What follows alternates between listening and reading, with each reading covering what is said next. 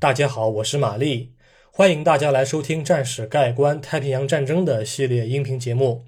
今天我将继续讲述荷属东印度群岛战役中的肯达里作战。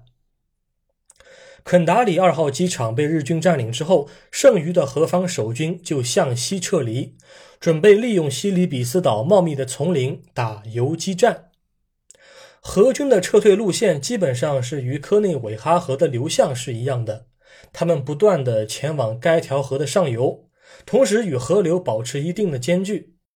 不过，在讲述何军的游击作战前，我想先聊一聊日本海军在海上发生的一次事故。在本专辑的多期节目和序言当中，我已经阐述过了啊，失败和胜利是互相包裹的关系。虽然日军战果一直很拿得上台面啊，但是在胜利背后，其实它本身确实是有一些问题被掩盖住了。不把这些问题揪出来，就不能够完善历史叙述的因果链条。那么做如此体量的专辑就没有任何意义了。好，我们现在先来看一看日本海军发生的一次撞船事故。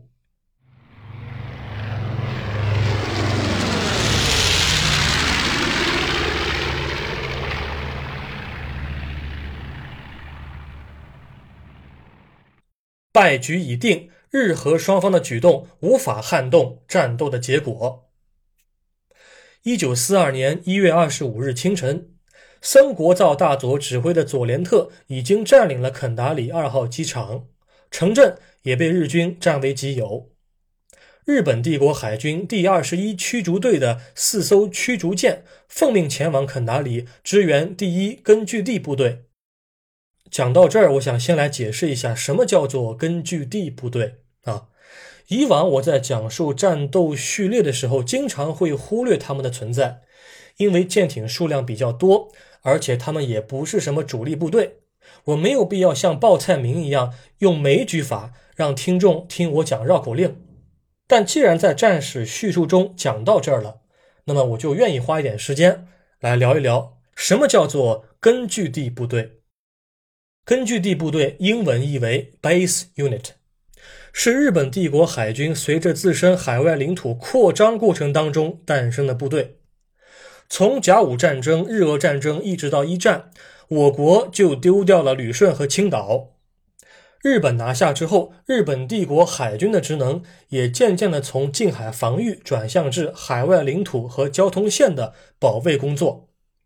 为了确保海军能够在多个港口之间停泊、休整、维修和补给，日本就建立了根据地部队。在太平洋战争初期，根据地部队不到二十个。到一九四五年八月投降的时候，根据地部队数量达到了五十五个。一般来讲，根据地部队就是保卫重要港口安全的部队，但是他的工作相比美方的暗防部队来讲，更加的复杂和琐碎。比方说，在占领重要港口之前，根据地部队一般会下辖各类辅助舰艇，包括扫雷艇、布雷艇、驱潜艇和炮艇等等。他们要确保水域的安全，同时要掩护两栖部队和支援舰队，使他们机动更加自如。在占领港口之后，根据地部队要承担着保护港内设施的重任，不仅要派出炮艇巡逻周边水域，还要进行数据测量、架设通信、船舶的补给与修理，以及处理各类港务工作。这里的第一根据地部队属于特设根据地部队，也就是一般意义上我们所讲的根据地部队。另外有一种部队叫做特别根据地部队，基本上会以地名来命名。两种部队的职能其实差不太多。当时跟随东方进攻部队夺占肯达里的是第一根据地部队，支援这支舰队的第二十一驱逐队。包含四艘驱逐舰，分别是初春号、初霜号、子日号和若叶号。当天早上海况非常不理想，不仅有大雨，水面的雾气也没有完全散开。在能见度非常低的情况下，驱逐舰初春号却以二十一节的航速撞上了友军舰艇。被初春号顶撞的是第一根据地部队的旗舰轻巡洋舰长良号。长良号的右舷舰中部位被初春号撞上，两名舰员身受重伤，上层建筑受损。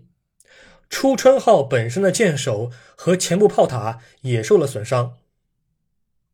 关于这次事件，其实日方的战史当中并没有详细的描述，但是我认为哈，我认为它所暴露出来的问题其实值得我们注意。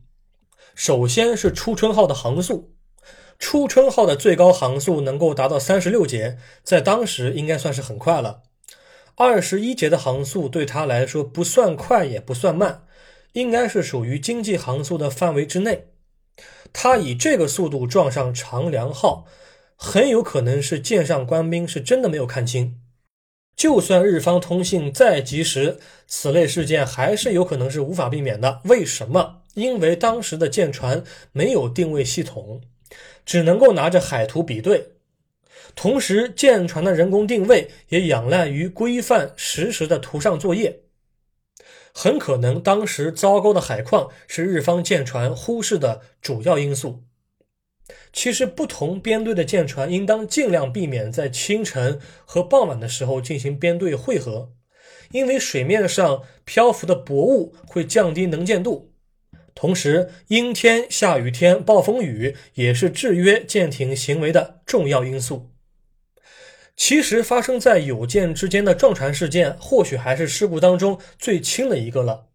如果是触上暗礁、误入敌军舰队，或是搁浅。这三种情况哪一个都比这次撞船事件要严重的多。可以发现，当时的日本海军任务还是繁重了一些，性子也比较急，毕竟得赶在美军支援前完成多个岛屿的夺占任务，要不然海军就得遭殃了。下面我们一起来看一下此次撞船事件所导致的直接结果。第一。轻巡洋舰长良号被迫单独驶往菲律宾的达沃进行修复。第二，驱逐舰初春号在子日号和若叶号的护航下，也被迫前往达沃市进行修复。第三，第一根据地部队指挥官海军少将久保久次将旗舰换成了驱逐舰出双号。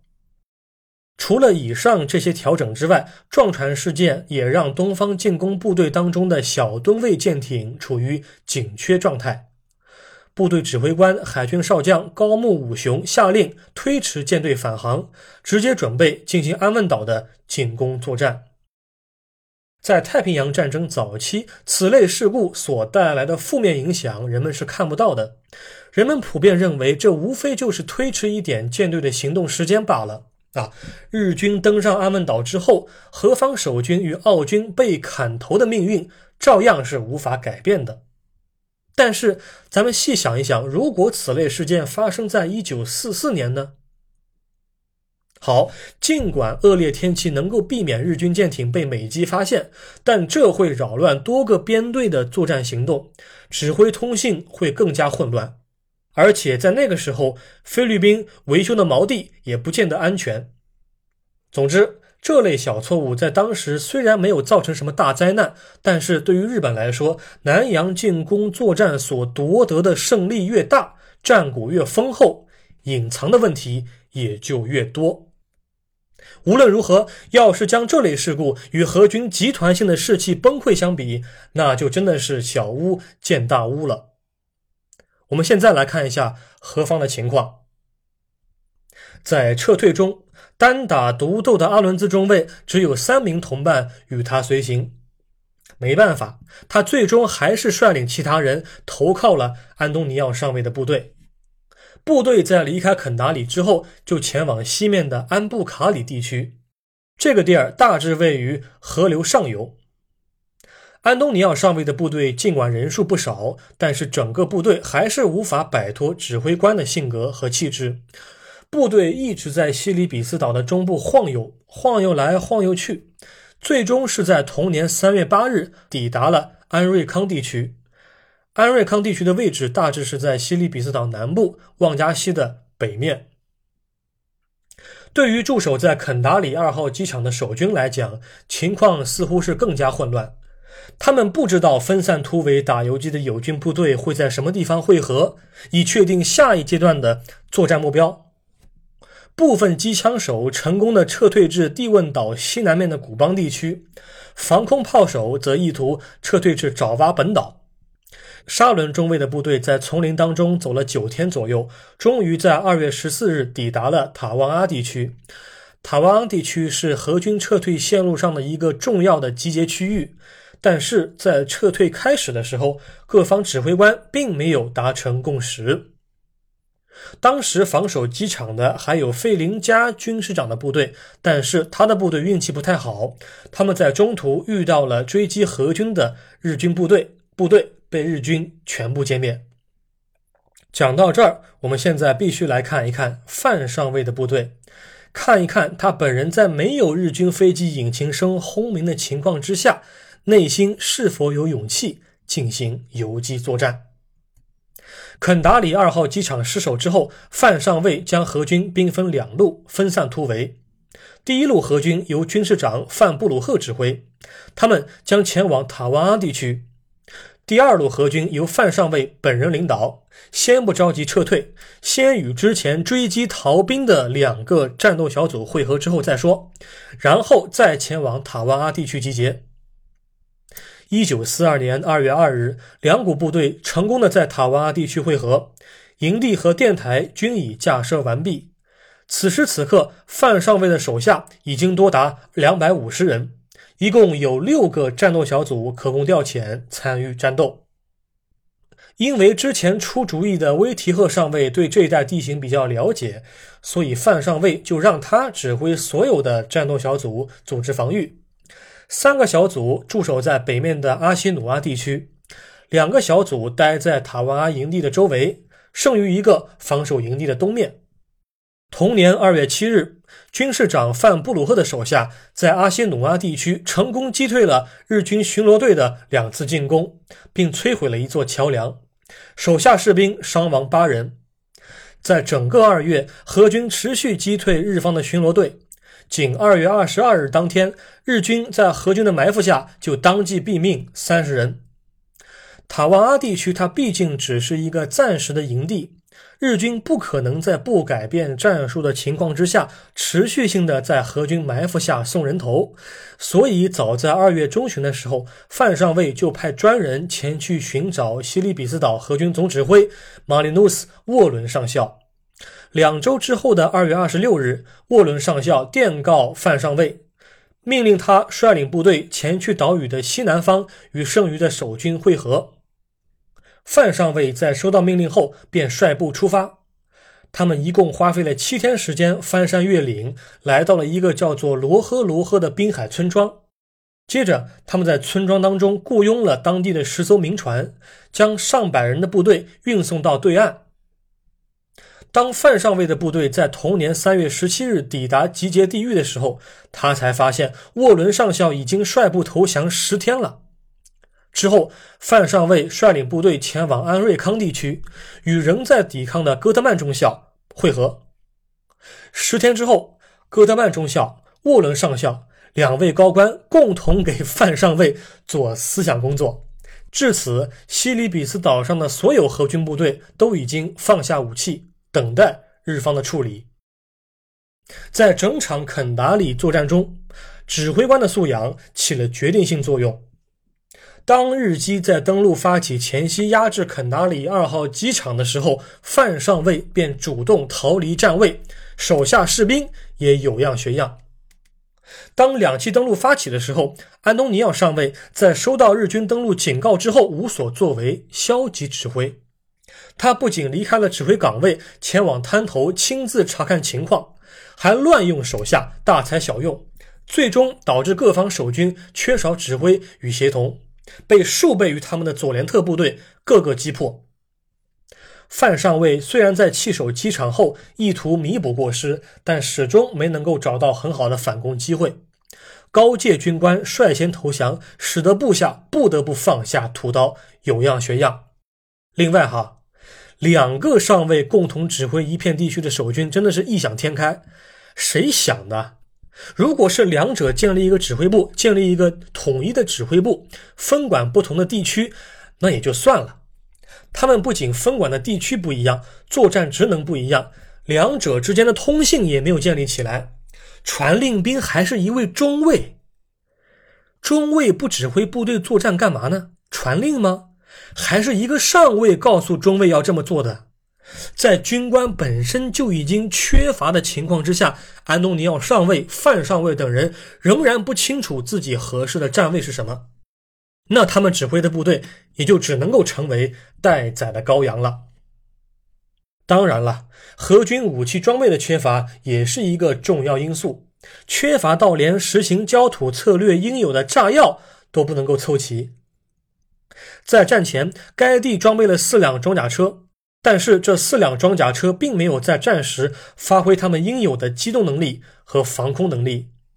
和万雅老地区通达诺湖的机动部队相比，肯达里的守军就真的是把这些车辆当成了一般的汽车而已。仅有的反步兵装备却没能够得到有效利用。整个日军在肯达里之战中没有任何官兵阵亡，仅重伤四人，其中两人还是先前在海上撞船事故当中受伤的。